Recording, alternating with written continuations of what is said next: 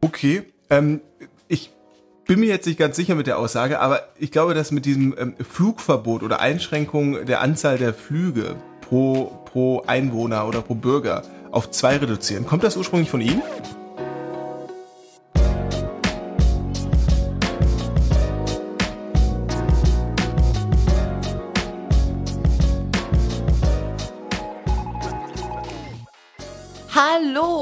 Herzlich willkommen zum Coro Podcast. Mein Name ist Julia. Für alle die, die es noch nicht mitbekommen haben oder neu dazugeschaltet haben, herzlich willkommen und ich werde euch durch diesen Podcast hindurchführen. Damit das Ganze nicht langweilig wird, haben wir uns für die nächsten paar Folgen etwas ganz Besonderes überlegt. Und zwar wollen wir aktiv aufklären und euch aktiv weiter vermitteln, was denn Deutschland und seine Parteien zum Thema CO2, CO2-Emission und Nachhaltigkeit zu sagen haben. Dazu haben wir uns ein paar Politiker von verschiedenen Parteien äh, hinzugeholt und haben diese angerufen und Piran hatte die Ehre, ihnen ein paar Fragen zu genau diesen Themen zu stellen. Dabei geht es überhaupt nicht darum, dass wir, also Coro, sich jetzt irgendwie positioniert, politisch positioniert, was auch immer, sondern es geht wirklich darum, dass wir an euch weitervermitteln wollten, worum beziehungsweise wie stehen denn die Parteien Deutschlands zur CO2-Nachhaltigkeit etc. Wir hoffen natürlich, dass euch diese Serie super gefällt und ohne weitere Umläufe würde ich einfach mal weiter an äh, Piran geben. Also wie immer, Öhrchen auf und lauschen, denn heute wird's politisch interessant. Herzlich willkommen beim Koro Podcast. Heute zu Gast Dieter Janicek, ähm, Bundestagsabgeordneter von der Fraktion Die Grünen Freut mich sehr, sehr, dass es geklappt hat. Und ähm, wir haben hier eine Menge Fragen mitgebracht. Ähm, und ähm, ja, bei Coro beschäftigen wir uns immer viel mit irgendwie auch Nachhaltigkeit, CO2-Reduktion und Co. Ähm, und haben jetzt letzte Woche schon mit dem Christian Dürr von der FDP-Bundestagsfraktion gesprochen ähm, und seine Meinungen und ja, ähm, Ansätze zur, zur Nachhaltigkeit und wie man das irgendwie vereinbar macht mit Wirtschaftlichkeit gehört. Ähm, wollen es aber ein bisschen breiter beleuchten und einfach mal verschiedene Insights äh, teilen. Und deshalb haben wir ja ähm, hier den Dieter Janicek zu Gast. Ja, vielleicht stellen Sie sich erstmal vor, äh, wer sind Sie, wie sind Sie zur Politik gekommen ähm, und was machen Sie? Ja, also hallo, erstmal schönen Tag. Ähm, Dieter Janicek aus München, Abgeordneter seit 2013 im Deutschen Bundestag, 43 Jahre alt, äh, drei Kinder verheiratet, zur Politik gekommen, damals in Niederbayern, also im ländlichen Raum Bayerns, 1995 den Grünen beigetreten wegen der Klimafrage und auch ja, Fragen von gesellschaftlicher Liberalisierung, Freiheitsrechten etc. Ja, was mache ich momentan im Bundestag? Schwerpunkt ist Digitalisierung bei mir in meiner Arbeit, insbesondere in Verbindung mit Nachhaltigkeit. Spannend, cool. Ähm, jetzt mal eine ganz persönliche Frage. Wie sind Sie eigentlich ursprünglich zur Politik gekommen?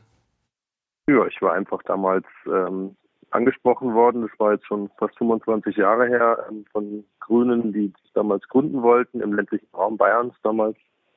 Die waren zu siebt. Ich war dabei und seitdem hat mich das nicht mehr losgelassen. Ähm, politisch interessiert bin ich, seitdem ich 14 bin. Die deutsche Einheit war zu der Zeit.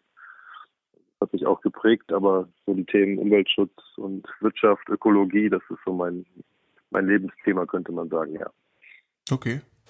Und, und wie wird man dann äh, auf einmal Bundestagsabgeordneter? Gibt es da so einen ganz geraden Weg oder ist das eher so geprägt durch viele Zufälle? Ja, durch Zufälle. Man muss natürlich irgendwann auch mal den Willen haben, aber bei mir war das so, dass ich in die Politik äh, gekommen bin durch den mittlerweile verstorbenen Landesvorsitzenden der Bayerischen Grünen, Sepp Sachsenberger. Das war der erste grüne Bürgermeister in Bayern. Der war damals ausgebildeter Schmied, also ganz untypisch für die eher akademischen Grünen. Und ähm, ja, der hat mich sozusagen in die Politik geholt und irgendwann habe ich dann für mich die Entscheidung getroffen, auch selbst zu kandidieren. Das hat dann geklappt und dann war ich im Bundestag. So war das, ja. Ja, cool. Äh, was hätten Sie gemacht, wenn Sie nicht in die Politik gegangen wären? Ja, ich habe angefangen in der PR-Branche zu arbeiten, damals vor Anfang des 2000 war das. Ich vermute mal, mein Weg wäre dann schon so in Richtung Wirtschaft gewesen, über Unternehmen oder möglicherweise dann auch später Stiftungen irgendwas zu machen. Also ich wollte immer schon mal was machen, was die Welt bewegt. Aber das kann man natürlich nicht nur aus der Politik heraus machen, das kann man auch aus Unternehmen heraus machen oder aus NGOs oder aus Stiftungen heraus. Also schwer zu sagen, was daraus geworden wäre. Am Ende wurde es die Politik. Ja. Cool, spannend. Und Sie sind jetzt wie lange im Deutschen Bundestag schon? Ich bin jetzt seit 2013, also sechs Jahre jetzt dabei. Okay, okay. Genau. Ähm, ja, dann starten wir mal direkt mit der ersten Frage. Und zwar ähm, fragen wir uns, welche Ziele haben denn die Grünen gesetzt, um das Thema Klimaschutz in Europa zu fördern? Ja gut, die Grünen bekennen sich ja sehr klar zum Pariser Klimaschutzabkommen. Das heißt, wir wollen möglichst schnell raus äh, aus der Kohlekraft beispielsweise in Deutschland. Wir wollen auch den Stopp des äh, fossilen Verbrennungsmotors in der Automobilindustrie. Also wir wollen aus den fossilen Energieträgern raus und das möglichst schnell. Das ist Nummer eins das Thema. Dann wollen wir uns natürlich darum kümmern, dass auch neue Jobs geschaffen werden. Im Bereich der erneuerbaren Energien geht da eine ganze Menge, aber auch bei der Gebäudedämmung, bei effizienten Hausbauten. Wir wollen eine Wirtschaft haben, die eine faire CO2-Bepreisung macht. Das heißt, es müssen die Preise deutlich steigen in dem Bereich, wo CO2 verbraucht wird. Die sind momentan zu niedrig. Und die Unternehmen, die müssen belohnt werden, die sehr nachhaltig wirtschaften. Das ist so unser Grundansatz. Okay, und ähm, Jetzt kann man das irgendwie über so eine globale CO2-Steuer machen ähm, oder hier über diesen CO2-Emissionshandel. Äh, welches, welches Mittel will dann die Grünen verwenden, um das irgendwie möglichst gut und effizient zu machen? Und warum ist genau dieses Mittel das Richtige? Also wir sind natürlich sehr auch für globale Abkommen. Allerdings ist das eher ein Traum momentan mit den USA und Saudi-Arabien auf einen gemeinsamen Nenner zu kommen. Mhm. Die Europäische Union ist uns sehr wichtig als Treiber. Das heißt, dort gibt es bereits ja auch europäische Klimaschutzziele, die müssen umgesetzt werden. Aber das entlässt eben die viertgrößte Volkswirtschaft der Welt, das ist Deutschland, nicht äh, aus einer Eigenverantwortung. Das heißt, innerhalb Europas sind wir nicht führend. Da sind Staaten wie Schweden oder die Schweiz auch, die deutlich weiter sind im Klimaschutz als Deutschland. Das heißt, Deutschland muss selber anpacken. Im Zweifelsfall auch im Rahmen der nationalen CO2-Bepreisung die gibt es ja auch schon in einigen europäischen Ländern. Das heißt, die CO2-Bepreisung, dass CO2 an der Quelle teurer wird und dann aber die Bürger im Gegenzug auch das Geld zurückkriegen, auch im Zuge einer Senkung der Stromsteuer beispielsweise. Das wäre der richtige Weg, weil äh, wir haben nicht mehr viel Zeit. Also die Wissenschaft sagt ganz klar, wenn ihr jetzt nicht handelt, dann wird das ganz düster ausschauen. Wir sind jetzt schon fünf nach zwölf und wir haben einfach äh, nicht die Möglichkeit, jetzt noch zu sagen, wir warten noch mal zehn Jahre hin, wie es die Bundesregierung gemacht hat. Okay.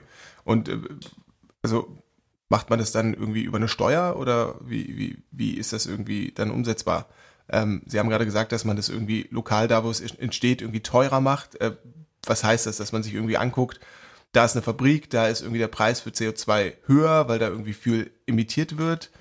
Ähm, wie wird das umgesetzt konkret? Ja, also zum einen gibt es einen Emissionszertifikatehandel, der existiert auf europäischer Ebene. Da wollen wir einen Mindestpreis für Deutschland von 40 Euro die Tonne das sind so Vorstellungen, die wir haben, dass wir sagen, äh, Unternehmen müssen auch ähm, beitragen zum Klimaschutz, indem beispielsweise das CO2 deutlicher besteuert wird. Das wird dazu führen, dass erneuerbare Energien sich dann schneller durchsetzen, die Kohlekraft schneller outphased, also das ein Ende hat. Das mhm. ist ein Punkt äh, im Bereich auch von ähm, Heizöl- und Benzinpreisen. Da wollen wir auf der einen Seite auch CO2 stärker besteuern, auf der anderen Seite dann aber insbesondere den Pendlerinnen und Pendlern im ländlichen Raum beispielsweise dann auch Energiegeld äh, zurück auszuzahlen, damit eben nicht unverhältnismäßig Menschen belastet werden. Das heißt, CO2 muss teurer werden, ja, aber es muss eben auch sozial gerecht verteilt werden. Ein anderes Beispiel ist natürlich die Automobilindustrie. Dort wollen wir leichtere Fahrzeuge elektrische Fahrzeuge besser fördern und das muss auch dadurch funktionieren, dass man schwere SUVs deutlich äh, stärker besteuert. Das heißt, so das Modell Norwegen, die zum Beispiel sehr stark die Elektromobilität fördern, aber gleichzeitig eben auch die SUVs stärker besteuern. Das sind so ein paar Ansätze, die uns vorschweben. Die wollen wir umsetzen, ja. Okay. Ähm, jetzt hat man irgendwie ein, zwei Mal eine Zeitung gelesen, ich habe das, ich weiß gar nicht, wo ich das gelesen habe, dass zum Beispiel Elektroautos in der Produktion dieser Batterien ähm, auch viel irgendwie, äh, das ist ja auch relativ umstritten, da sind seltene Erden drin und so weiter und so fort. Diese äh, Lithiumgewinnung ist nicht ganz ja. so einfach und äh, da, da gab es dann irgendwie mal so Schlagzeilen, ähm, ist das wirklich besser als der Dieselmotor? Ähm, wie ist das denn wirklich? Das ist relativ einfach. Wenn das Fahrzeug leicht ist, die Batterie nicht zu schwer, dann ist der Vorteil heute schon da. Ich war selber ein kleines Elektroauto, das hat definitiv einen Vorteil im Vergleich zu einem Benziner und zu einem Diesel heute schon wenn die Fahrzeuge sehr schwer sind und die Produktion nicht sichergestellt ist auf Basis erneuerbarer Energien beispielsweise, dann ist die Bilanz der Batterieherstellung auch schlechter. Aber man muss auch mal ehrlich sein, das Erdöl wächst ja auch nicht an den Bäumen und auch der Dieselmotor oder der Benzinermotor wird ja nicht äh, auf dem Acker hergestellt. Also auch dort kommen bestimmte Materialien zum Einsatz. Die Batterie als solches, da muss man noch optimieren. Und es kann auch nicht sein, äh, dass wir die fossile Mobilität, also mit dicken, schweren Fahrzeugen, übertragen auf die elektrische. Das heißt, die Fahrzeuge müssen auch leichter und auch ein Stück weit kleiner werden in der Zukunft. Das gefällt nicht allen, insbesondere der Industrie, aber die Elektromobilität ist ein Pfad, um Klimaschutz zu verbessern. Noch besser wäre, und das fordern wir sehr stark, dass insbesondere die Städte möglichst wenig Autos haben. Das heißt, autoarme Städte, autofreie Innenstädte, das schwebt uns auch vor, den Fahrradverkehr und Alternativen fördern. Mhm. Okay, ähm, ich bin mir jetzt nicht ganz sicher mit der Aussage, aber ich glaube, dass mit diesem ähm, Flugverbot oder Einschränkung der Anzahl der Flüge mhm. pro, pro Einwohner mhm. oder pro Bürger auf zwei reduzieren, kommt das ursprünglich mhm. von Ihnen?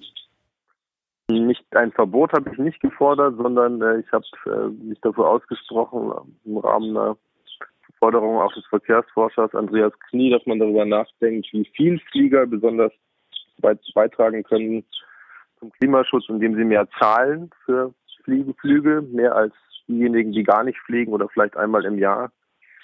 Da habe ich drüber nachgedacht zu sagen, ob es nicht eine Art Zertifikatehandel geben könnte in Deutschland, dass Leute, die mehr als dreimal im Jahr international fliegen, was die allermeisten übrigens gar nicht tun, dass die dann besonders zur Kasse gebeten werden. Das war der mhm. Vorschlag.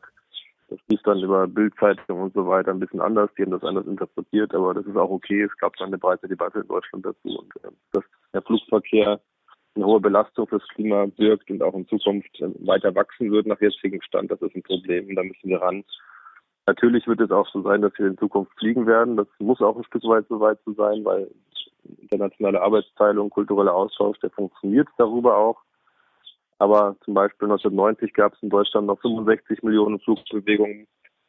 Jetzt gibt es 230 Millionen. Also dieser Trend, den müssen wir dringend stoppen. Das ist zu viel und da muss man wieder runter. Okay, wie, wie, wie groß ist denn eigentlich der Anteil ähm, des CO2-Austausches von Deutschland im Verhältnis zu Europa, im Verhältnis vielleicht zum Gesamt, zur, zur, zur gesamt emittierten CO2-Menge auf der ganzen Welt? Weil letztendlich ist es ja für mhm. das Klima vielleicht egal, ob das jetzt äh, in Deutschland oder, oder, oder ich sag mal China, USA eingespart wird. Ähm, ich will das so ein bisschen ins Verhältnis packen. Also wie, wenn wir jetzt hier wirklich auf die Tube drücken und ähm, alle Maßnahmen umsetzen und das klappt, wie viel können wir denn da maximal einsparen? Ja, wir alleine stehen momentan mit einem Prozent der Weltbevölkerung für zwei Prozent der CO2-Emissionen. Okay. In Kredit sozusagen, in Misskredit. Äh, jetzt kann man sagen, äh, da können wir jetzt mit den Finger zeigen auf andere, können wir nicht, äh, weil der Pro-Kopf-Ausstoß in Deutschland mit über zehn Tonnen, der ist ziemlich äh, weltweit führend. Da gibt es nur noch wenige Staaten der Welt, die uns übertreffen, beispielsweise Saudi-Arabien mit der Erdölindustrie, Australien mit der heftigen Kohleindustrie oder die USA.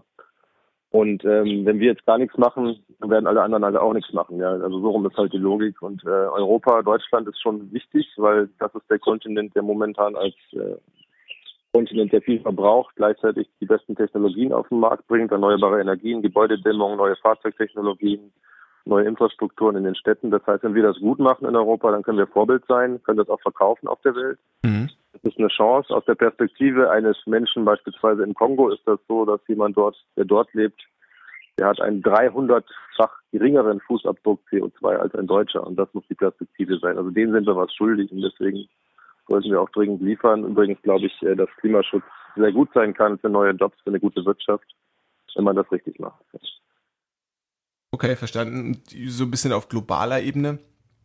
Ähm, da muss ja so eine Art irgendwie Pakt geschlossen werden, dass äh, sobald irgendwie, ich sag mal, wenn das Deutschland irgendwie umsetzt und das irgendwie funktioniert, ähm, dass dann auch irgendwie andere Staaten nachziehen, ähm, andere Kontinente da auch mitmachen, um eben diesen globalen Klimaschutz, weil davon hängt ja dann auch irgendwie die Zukunft und die Entwicklung des Klimas ab, ähm, dort mitziehen mit welchem Mittel macht man das? Wie überprüft man sowas überhaupt? Äh, da gibt's ja irgendwie das Kyoto-Abkommen, aber ähm, letztendlich muss ich doch eigentlich äh, überprüfen oder irgendwie sicherstellen, dass eine gewisse Menge an CO2 nicht mehr überschritten wird. Was gibt's da so? Also wie, wie, wie, wie funktioniert sowas? Wie, wie geht man sowas an?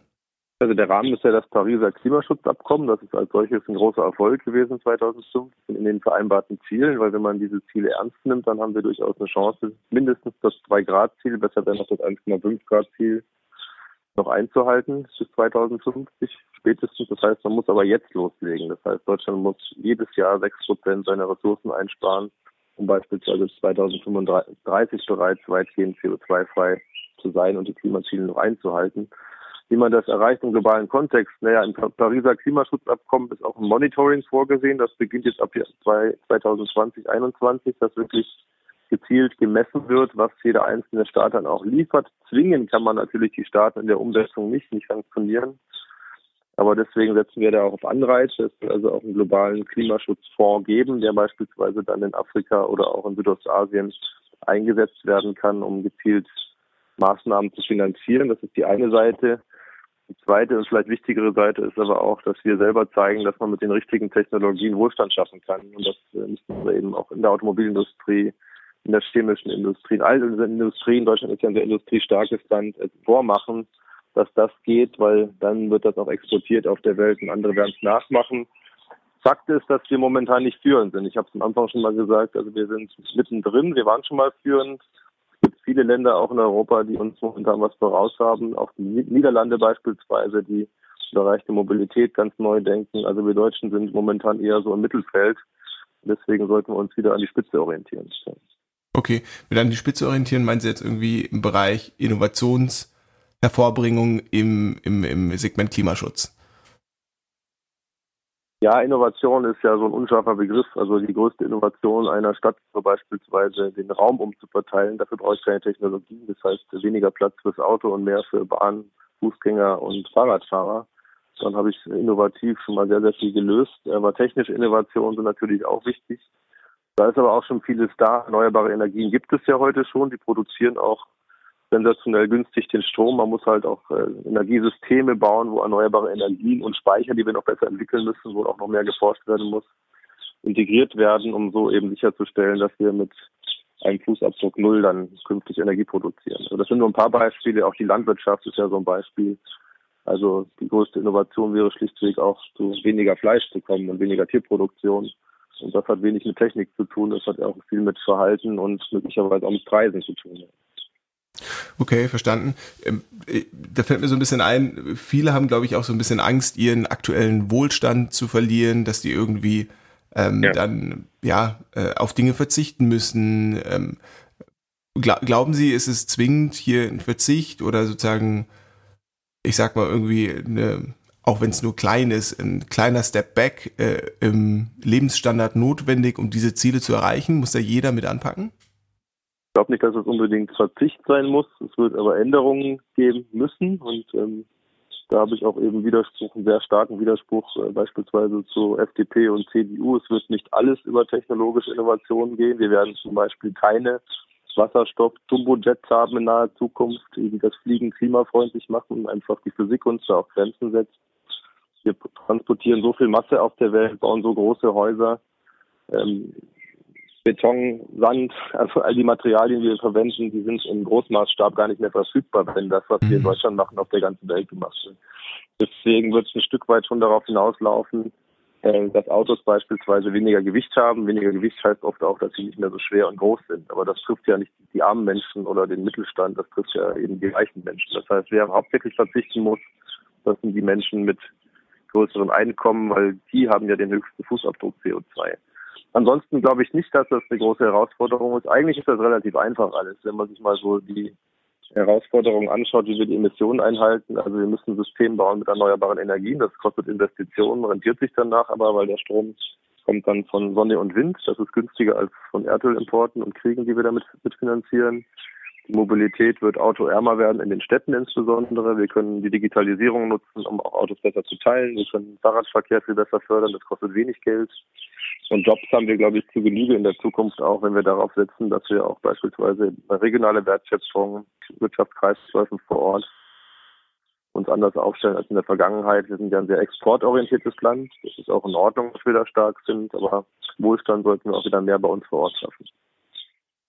Okay, verstanden. Ich würde jetzt mal ganz gerne einen kleinen Shift vornehmen äh, vom Thema Klimaschutz, also im, Bereich Klimaschutz ein bisschen bleiben, aber in, in, in diese in diese ja Zero Waste Geschichte so ein bisschen reingehen. Ähm, und zwar hat ja äh, die EU, ja. glaube ich, beschlossen, dass so Einmalplastik jetzt ähm, bald verboten wird. Ähm, Und jetzt haben wir uns auch relativ stark damit beschäftigt, weil das irgendwie direkt mit der Materie und, und unseres Unternehmens zusammenhängt. Was glauben Sie denn, hat das denn für einen Impact? Also man sieht ja immer diese Weltmeere, die sind voll mit Plastik. Ähm, das wird nicht ordentlich abgebaut, als ähm, ja. Und aber hilft das wirklich hier in, in Deutschland auf Plastik zu verzichten? Ähm, weil ich meine, wenn ich das irgendwie in die gelbe Tonne schmeiße, dann wird das zumindest noch energetisch recycelt zu einem großen Anteil ähm, und wird dann verbrannt. Ähm, ist der Anteil da denn tatsächlich so groß, dass man sagt, man muss das jetzt irgendwie verbieten? Bei Einmalplastik würde ich sagen, ja. Also Strohhalme, Plastiktüten, die brauchen wir nicht, weil dann werden die Menschen auch ein Stück weit darauf verzichten und eben ihre eigenen Transportbehältnisse dabei haben. Das ist auch machbar, zeigt sich ja auch in anderen Ländern. Ähm, was das Plastik in den Weltmeeren angeht, muss man schon wissen, dass das aus den zehn größten Flüssen der Welt kommt. Äh, Deutschland hat dann eine gewisse Verantwortung durch den Export von Plastik in die Türkei. Da muss man rangehen, dass wir unseren eigenen Müll nicht auf die ganze Welt, übrigens auch Elektroschrott, transportieren und dadurch dann ähm, vor Ort für Verheerungen sorgen. Aber das Problem ist insbesondere dann eben auch im globalen Süden, Recycling besser aufzubauen, also Anlagen mhm. entsprechend ähm, ja, zu ermächtigen. Und was ich immer befürworten würde, ist eben auch in dem Fall eine Besteuerung. Also auch Erdöl ist ein Faktor im Bereich von Plastik. Und das heißt, wenn Plastikbehältnisse etwas teurer würden, dann würde sich auch die Industrie darauf anders einstellen. Dann würde die Verpackung auch äh, nicht so ein billig und Wegwerfprodukt sein. Das heißt, das wäre für mich der richtige Ansatz, aber das ist ein globales Problem. Also die Deutschen können einen Anteil liefern, haben sehr, sehr viel Mikroplastik bereits heute in unseren Flüssen und sehen, wir wissen nicht, was das für Auswirkungen hat. Also Plastik ist in aber wir können es nicht alleine lösen von Deutschland, aber wir können einen Beitrag leisten. Okay, verstanden. Ähm, okay, aber die sagen schon, dass irgendwie der, der, der Bürger, der hier in Deutschland lebt, ähm, dass man da irgendwie schon was machen muss, dass man selber darauf achten muss, weil ich, ich lese das auch immer wieder, wir beschäftigen uns irgendwie stark mit der Thematik. Viele Leute verzichten dann auf einmal auf Plastik, auf Plastikzahnbürsten, die, ich sag mal, irgendwie 20, 30, 40, 50 Cent kosten, kaufen dafür Bambuszahnbürsten, mhm. aber den konkreten ökologischen Footprint von denen kennt man ja auch nicht. Also sprich irgendwie, die kosten dann vier Euro. Macht es nicht mehr Sinn, ja. diese, ich sag mal, diesen 3,50 Euro Spread vielleicht in andere nachhaltige Projekte zu investieren und da irgendwie wirtschaftliche, unternehmerische ähm, aus der Einzelperspektive zu denken. Und was man so ein bisschen sieht, äh, auch über die sozialen Medien, ist, dass, dass die Grünen ja. auch extrem auf diesen Plastikreduktionszug aufspringen ähm, und ich glaube, da weniger ähm, Aufklärung betreiben ähm, und das irgendwie äh, sehr, sehr stark irgendwie da, da mitgenommen wird als irgendwie Trendbewegung, anstatt dass man da mal wirklich sagt, gut, das ist gar nicht unbedingt ökologischer. Also es ist erstmal so, dass ich glaube, dass das Individuum als solches wenig Handlungsspielraum hat, um die großen Fragen zu verändern. Wenn Menschen sich entscheiden, Produkte zu wechseln, dann ist das gut. Mhm. Das sorgt auch für einen Bewusstseinswandel, aber es verändert erstmal die Industrie nicht. Das heißt, man muss von oben ansetzen. Von unten ist wichtig, aber von oben ist viel entscheidender. Und ist eine Frage wie Besteuerung und andere Preise. Das hat dann Einfluss auch auf Produkte im Plastikbereich. Und sicher hat Plastik auch eine Berechtigung in vielen Bereichen oder Kunststoff. Also Langlebigkeit von Produkten. Das geht zum Teil eben nicht mit anderen Maßnahmen von Verpackungen. Aber wir haben natürlich, was den Online-Versandhandel angeht und viele Bereiche, wir haben eine unglaubliche Konsumgesellschaft und dass wir daran müssen und dass wir die wollen mehr in der Form, das ist, glaube ich, ein Gefühl, was in der Bevölkerung viele teilen. Trotzdem handeln viele nicht danach. Und deswegen nochmal glaube ich eben, dass man es nicht im Individuum äh, aufhalten kann, ob der sich jetzt eine Bambuszahnbürste kauft oder nicht. Das wird nicht das Entscheidende sein. In der Tat macht man da auch manchmal Fehler. Also Leute fallen dann manchmal auch auf Greenwashing-Produkte rein. Ja. Das ist nicht alles, äh, was ein Ersatz ist, dann gleich äh, äquivalent bei Einsparung oder sonstiges. Da darf man sich auch nicht zu viel vormachen lassen und man sollte auch nicht auf Symbolhandlungen verfallen. Das heißt, im Kleinen zu handeln ist gut und schön. Aber wenn wir die großen Fragen nicht lösen, nämlich äh, wie wir eine andere Energieerzeugung kriegen, wie wir wegkommen vom Erdöl im Automobil etc., wie die Landwirtschaft wegkommt von der Massen Massentierhaltung, nutzen die vielen kleinen Symbolhandlungen gar nicht. Okay, verstanden. Ja, das ist doch mal eine ganz klare Positionierung. Ähm, kurz noch mal eine Frage zu oh. hier Greta Thunberg, ähm, weil da irgendwie eine Riesenbewegung entstanden ist, Fridays for Future und da die Grünen auch immer mit dabei sind. Ähm, wie, wie, wie sehen Sie das denn? Ist das akzeptabel, dass ähm, Schüler Schule schwänzen für die Zukunft?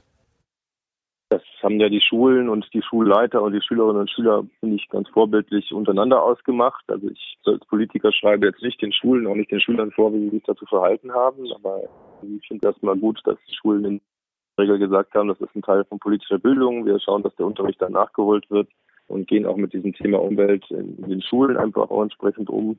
Aber natürlich gibt es keinen Freifahrtschein, äh, nicht zur Schule zu gehen. Das gibt es nicht, weil die haben mhm. natürlich Regeln, das ist klar. Aber das hat ganz gut funktioniert.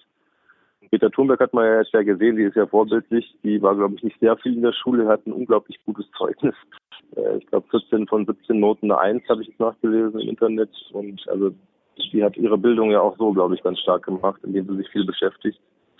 Ja, insofern glaube ich, die Bewegung ist stark. Sie ist ein Zeichen dafür, dass die Zivilgesellschaft sagt, wir trauen der Politik nicht mehr, dass sie ausreichend handelt. Und ähm, sie ist erstmal völlig unabhängig von uns Grünen, aber natürlich sind viele von uns davon fasziniert und dabei, aber auch viele andere zivilgesellschaftliche Kräfte. Und das ist gut so, denn wir brauchen ein breites für den Klimaschutz. Und das hat Greta Thunberg also historisch, glaube ich, angestoßen, das nochmal neu aufzustellen. Ähm, die, die Grünen haben ja wahnsinnig profitiert, auch was die, ähm, ähm, was die, was die äh, Stimmen angeht. Ähm, ähm, zum ganzen Thema Klimaschutz machen sich sehr viele, gerade auch junge Leute Sorgen. Da hat man ja so Demografien gesehen, hat gesehen, dass super viele junge Leute die Grünen äh, wählen und dass das irgendwie kein kurzfristiger Trend ist. Das, also das glaube ich zumindest, sondern dass das irgendwie ähm, eine wichtige Zukunftsfrage ist, mit der man sich irgendwie energisch auseinandersetzt. Ähm, meine Frage ist, ähm, wenn Sie die Wahl hätten, also jetzt haben Sie, also die Frage habe ich so ein bisschen geklaut aus dem Podcast Hotel Matze, ähm, jetzt haben sie am Alexanderplatz eine, riesen, eine riesengroße Hauswand und könnten da eine Botschaft zum Thema Klimaschutz ähm, den Leuten mitgeben. Ähm, was würde da drauf sein auf dem Plakat? Oder draufstehen? Ja, Fossil Free Future, also Zukunft ohne fossile Energien. Ich glaube, das geht zusammen. Das ist das Zukunftsversprechen, das wir haben, dass man also eine erneuerbare Zukunft aufbaut. Das hat viel auch mit sozialen Fragen am Ende zu tun, wie man Gesellschaften neu organisiert. Aber erstmal das Ziel ist, wegzukommen von Erdöl, Gas und Kohle. Und das ist die Zentralbotschaft. Super. Dieter Janicek, vielen, vielen Dank für Ihre Zeit. Ähm, danke für die Beantwortung der ganzen Fragen und auf das ähm, ja, detailreiche ja. Eingehen. Ähm, und mhm. ja, ähm, vielen Dank für, für, für diesen Podcast. Dankeschön und einen schönen Tag noch. Ja. Gleichfalls Ihnen auch. Tschüss. Ja, das war doch wieder super spannend. Nun wissen wir auch, was die Grünen bzw. Dieter Janicek zu dem Thema Nachhaltigkeit zu sagen hat. Danke Piran für die Vorbereitung der Fragen. Danke an Herrn Janicek zur Beantwortung der Fragen. Und wir hoffen natürlich, dass äh, ihr wieder in zwei Wochen einschaltet, wenn der nächste Podcast mit dem nächsten Politiker und der nächsten Partei online geht. Bis dahin, au revoir.